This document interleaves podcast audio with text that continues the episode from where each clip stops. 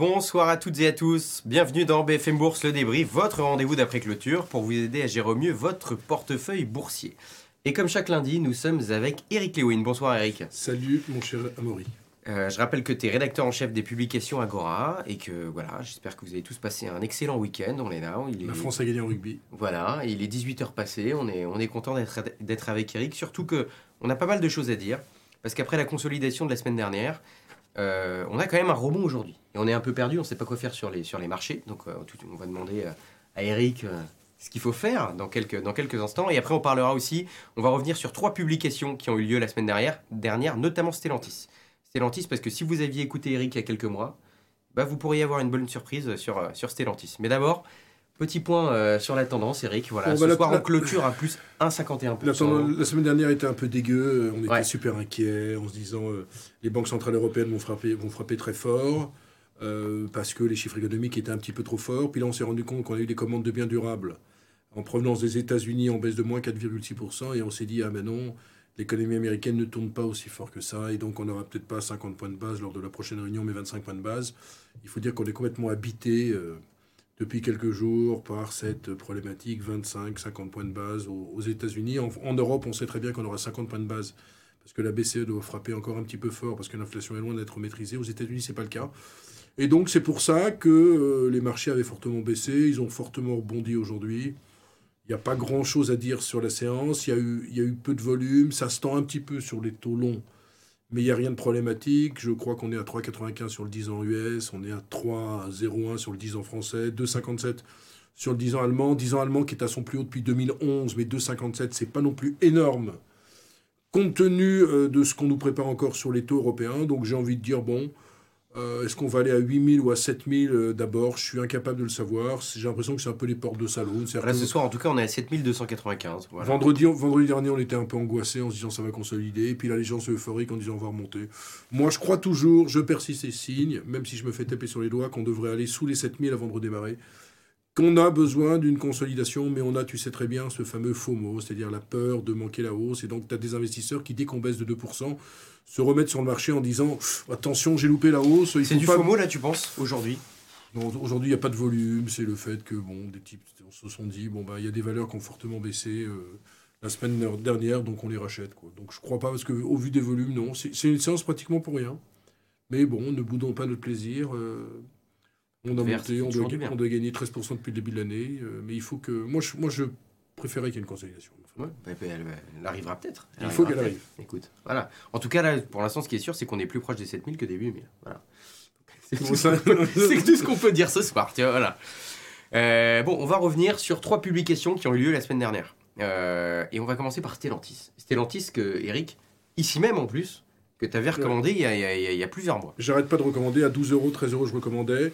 Euh, ce qu'on peut dire sur Stellantis, c'est que ben, le plan est marche très bien. Pourquoi? Parce que Stellantis vend moins de voitures, je crois que c'est moins, moins 2 ou moins 3, voit son chiffre d'affaires augmenter de 16%, voit sa rentabilité augmenter à 13%, et donc on s'aperçoit que la stratégie de Stellantis de monter en gamme, en laissant de côté les volumes, très porteuse et, permet au groupe d'avoir des résultats. Je crois que c'est les deuxièmes meilleurs du, du CAC 40, au-dessus d'LVMH et juste derrière Total. Donc euh, bravo à Carlos Tavares qui a bien su gérer euh, ce groupe. Ce que je disais chez Guillaume, mais, mais je le répète, toi tu es, un peu, es un peu jeune, mais euh, s'il y a, il y a 10 ans on disait je vais acheter une Peugeot dans un dîner un peu, un peu si tu me permets cette expression, les gens se marraient en disant mais Peugeot c'est populo à mort, c'est prolo à mort, et maintenant bah, les gens, tu as plein de gens, même autour de moi, qui sont dans la finance, qui achètent des Peugeot, en considérant que c'est des super voitures. Donc, pareil réussi alors. Que les, que les voitures sont belles, que l'habitacle est beau, que on aime bien la voiture. Alors mhm. qu'avant, tu mhm. disais Peugeot, c'était vraiment euh, le type qui achetait d'une Peugeot, c'était le mec de 65 ans qui habite dans la Creuse euh, et qui est un ancien représentant de commerce euh, qui partait avec sa femme en caravane au mois de décembre. Non mais bon, c'était très très populaire et donc bravo bravo à Carlos Tavares. Et ce qui est intéressant, c'est que j'ai regardé un peu dans l'électrique. Dans l'électrique, ils vendent plus de voitures que Tesla en Europe. Donc ils ont réussi également ce pari, euh, ce pari dans l'électrique. Et a priori, alors ils n'ont pas tellement voulu s'avancer sur, les objectifs 2023, mais a priori, euh, il va y avoir encore hausse du chiffre d'affaires, maintien d'une rentabilité au moins à deux chiffres. Donc euh, franchement, Stellantis, très beau dossier, pas cher encore, PER de 4. Je pense qu'on peut aller, ça vaut, ça vaut autour de 17 euros, je pense qu'on peut aller à 22. Donc même aujourd'hui encore, tu serais Ouais, l'achat. Je suis acheteur, je suis acheteur. J'aime beaucoup cette valeur. Ok, ok. Bon, bah, très clair. hein. Pour ceux qui, qui auraient manqué le, le train de Stellantis euh, il y a quelques mois, vous pouvez encore, Monter dans a le wagon. priori, euh, voilà, c'est ça, exactement. Euh, on va parler de Capgemini aussi. Capgemini qui a publié la semaine dernière. Alors Capgemini, là, a bon, les résultats sont très bons, il y a toujours 13% de rentabilité. Ils ont fait plus 16% en croissance. Et alors Capgemini, ça a un peu baissé parce que les prévisions 2023 euh, sont pas exceptionnelles. On aura une rentabilité qui, va rester correcte entre 13 et 13,2, mais la croissance du chiffre d'affaires va un petit peu ralentir, entre 5 et 7%. Mais moi, je ne suis pas du tout inquiet sur ce dossier. C'est vrai que ça commence à être un peu cher parce qu'il y a une très belle performance depuis un an. Euh, ça vaut peut-être 16 fois les bénéfices, donc c'est un peu cher, mais j'ai aucune inquiétude parce qu'on a toujours besoin euh, de transition euh, digitale. En plus, le patron de, de Capgemini pardon, a dit qu'il y avait moins de problèmes de recrutement. C'était la grande problématique de l'année dernière des recrutements, c'est-à-dire qu'on n'arrive pas à trouver du personnel. Là, il dit, bon, les problèmes de recrutement, c'est vraiment le, re- le recrutement ciblé. Je pense qu'il cible des, secteurs comme, euh, comme la cybersécurité, comme l'intelligence artificielle, où là, c'est encore très difficile. Mais dans l'informatique en tant que telle, il y a moins de problèmes de recrutement. Et donc, c'est plutôt une bonne nouvelle. Donc, Capgemini, même si c'est un petit peu baissé, j'attendrai peut-être que ça baisse encore de, de 5-6%, mais ça me paraît un dossier euh, très intéressant. Ok, ok, ok. Donc à l'achat, acheteur aussi sur. euh, Acheteur, acheteur sur repli. Stellantis, achat fort. euh, Capgemini, achat sur repli. Ok, ok, ok. Euh, Danone, Danone. D'ailleurs, on a eu le, il y a eu le patron de Danone dans la matinale ce matin de BFM Business. Voilà, si vous voulez regarder le replay, Danone qui a publié la semaine dernière aussi, Eric. Quel est ton avis Alors, Danone, Danone, de- j'ai regardé depuis 2019, ils ont perdu 3 points de rentabilité. Ils sont passés de 15,2% à 12,2%. La grande problématique euh, de Danone, c'est que euh, il n'y a pas tellement quand même de maîtrise de pricing power. C'est-à-dire que c'est très compliqué dans ce monde de la, de, la grande distribution, même si tu es un grand de l'agroalimentaire, d'augmenter en permanence tes prix. Parce qu'il y a des effets de substitution. Grosso modo, toi, si tu aimes bien les yaourts euh, aux litchis de chez Danone, et qui va, je vais dire n'importe quoi, 4,95, si tu trouves un concurrent où ça vaut 3,70, je dis pas que tu vas y aller, mais tu vas poser des questions. Donc la problématique, elle est là pour c'est Danone. compliqué que C'est compliqué, il n'y a c'est pas sûr. vraiment de pricing power. Ouais. Euh, moi, c'est un dossier euh, qui a bien rebondi. Après, là, ça vaut entre 15 et 16 fois les bénéfices. Je je, je suis pas à l'aise euh, pour acheter le, le dossier au cours actuel. Je préfère la métrique du pricing power de Nestlé, qui est beaucoup plus gros et qui me paraît plus intéressant encore à acheter au cours actuel que Danone. Mais euh, saluons le fait quand même que Danone a toujours des marges là entre 12 et 13 même, même si la marge a beaucoup baissé depuis, euh, depuis, depuis 2018. Donc, encore une fois, moi, la distribution à part Carrefour, mais sur l'agroalimentaire, j'ai quelques réserves sur ce secteur dans la mesure où ils sont coincés entre une hausse de leurs coûts, la distribution qui ne veut pas vraiment euh, leur permettre d'augmenter leur prix. Donc, euh, je suis pas allé sur le secteur et donc je, je- Bof sur l'agroalimentaire, t'es pas. bof, je suis pas à l'aise, bof. Donc euh. Danone, euh, pas acheteur au cours actuel.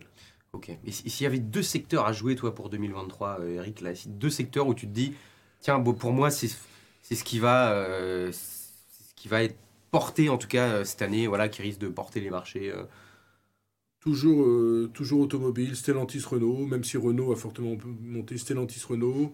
Et puis les bancaires, il y en a encore qui sont pas très chers. Je pense qu'on peut encore gagner une quinzaine de pourcents sur, euh, sur BNP Paribas. Euh, maintenant, moi j'ai une logique de stock picking, donc moi si tu, je ne sais pas répondre à ces Mm. questions. Euh, moi je regarde les meilleures valeurs dans plein de secteurs. Je suis incapable de dire, voilà, il faut acheter le luxe. Par exemple, dans le luxe, si tu veux, je préfère Hermès à Kering. Mais je pense pas qu'il faille acheter le, tout le luxe au cours actuel. Donc je-. Moi, moi, j'aime bien, j'ai- j'aime bien cette notion de stock picking, c'est-à-dire acheter les valeurs dont on croit à un moment voulu. Et donc, par exemple, dans la transition, dans la transition numérique, je suis plutôt acheteur de, de Capgemini un peu sur repli, alors que peut-être sur Atos, au cours actuel, il y a peut-être un coup spéculatif à jouer, tu vois. Mm, mm. Donc, je préfère avoir cette Mm. logique que te dire, ouais, j'achète un secteur ou un autre. Ouais, non, mais c'était par rapport, comme l'agroalimentaire, t'étais moins partant là-dessus. Je me dis, il y a peut-être des secteurs- L'agroalimentaire, parce qu'il y a des problèmes de, de marge, de compression de marge, liés au fait qu'ils doivent, ils doivent, avec la grande distribution, négocier au, au plus près. Ok, ça marche, très bien. Et sur les small, on s'ennuie toujours, il faut préciser quand même, on en parle peu. On doit gagner entre 6 et 7 de, depuis le début de l'année. Il y a eu la semaine dernière une, op- une opera de, de Lizzie, qui est un groupe d'équipementiers aéronautiques automobiles. Je crois que c'était sur 14% de son capital, le titre a fortement monté. Sinon, il n'y a, y a pas grand-chose à se mettre sous la dent. Et on peut encore y aller alors, pour ceux qui... Sur les, sur les non, mais sur les, sur les small, sur ça, les small en général. ça finira bien par monter. Mais là, là c'est vrai qu'on prend notre mal en patience parce que CAC 40 plus 13, CAC small plus 7, il y a encore 6 points d'écart. Euh, je crois qu'en l'espace de 5 ans, il y a 40 points d'écart entre, en termes de performance entre le CAC small et le CAC 40.